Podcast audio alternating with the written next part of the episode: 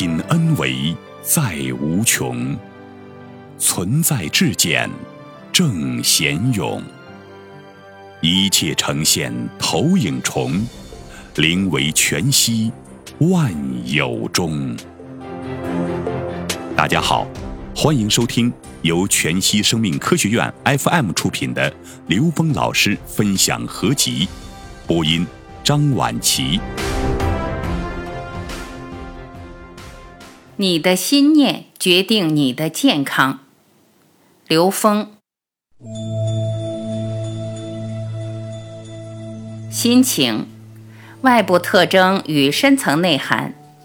心情的外部特征，心情的外部表现有表情、气色、声音、身体语言等等。心情的内在作用，从感觉的表层觉知到深层觉知。包括了内分泌和情志等等。程晓明医生专门创立了一门学派，叫感觉医学，完全通过感觉、感知，不断进入深层。这也是一种导引，导引我们真正进入内在的觉知态。心情的深层内涵，心情的深层内涵包括了心态、心念和认知。心态与经历有关。我们常说，这个人有没有好的心态？保持一个良好的心态有两个方面：一个是心理学，通过心理学对心态的调制，它是一种方式；另外一个就是我们的社会阅历和经验。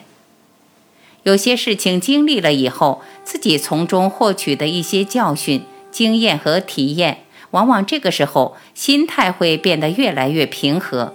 越来越容易面对不同的曾经经历过的事情。心念，指令系统。心念从某种意义上来说，比心态的层次要高一些。为什么呢？因为它是一个指令系统。我们如何掌握和掌控念力？它是一种心法。心态和心念相比较来讲，心念给了我们对生命的一种真知灼见。也就我们整个内核的指令系统，它是一种纯净和干净、越来越健康或者越来越积极的指令系统。我们在现实中遇到各种情况时，这个系统会发生作用。为什么在佛教智慧里经常讲到身口意？因为我们每个人相当于是一个高精密的活性生物电脑，电脑里的软件比硬件重要。如果是病毒软件，能使电脑死机。我们整个内在系统都有自己所属的软件体系，就是我们对生命的认知，对宇宙人生觉醒的程度。这种软件在我们内在，如果这个软件里是由分别不断强化而产生的贪嗔痴，这样的软件系统就属于病毒软件，会限制我们生命能量的境界或自由度。所以，我们要不断的去觉察我们内在运营的软件是什么。软件是由指令组成，我们要随时关照给我们自己的指令。我们的身口意就是指令，我们的心念就是指令。心念是建立一个完善又积极的指令系统，可以让我们面对那些我们从来没有面对过的挑战，而能够通过我们的指令系统对它进行调制。这就比那个调整心态的程度更深。认知颠覆认知就是消业。我们看到的一切都是自己内在认知投影出来的，而所有认知都是障碍。我们知道了这个逻辑关系，才明了在内在去颠覆不同层次的认知，是让我们持续保持内在提升，持续与内在高维空间打通。并产生同频共振的关键，这在佛教智慧里叫消业。这个过程就是我们内在成长的过程。当然，这里讲的消业有不同的层次，颠覆认知也有不同层次。但首先要能够觉及发现题目。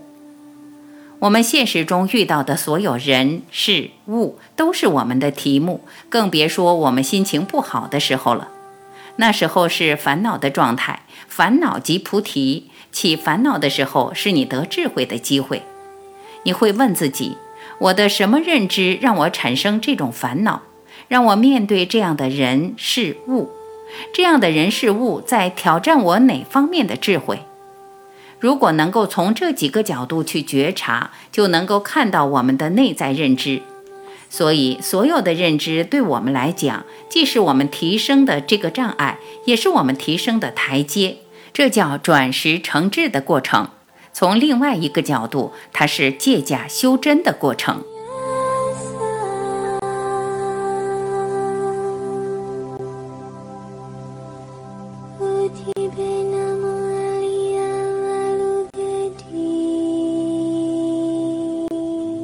感谢聆听，我是晚琪，再会。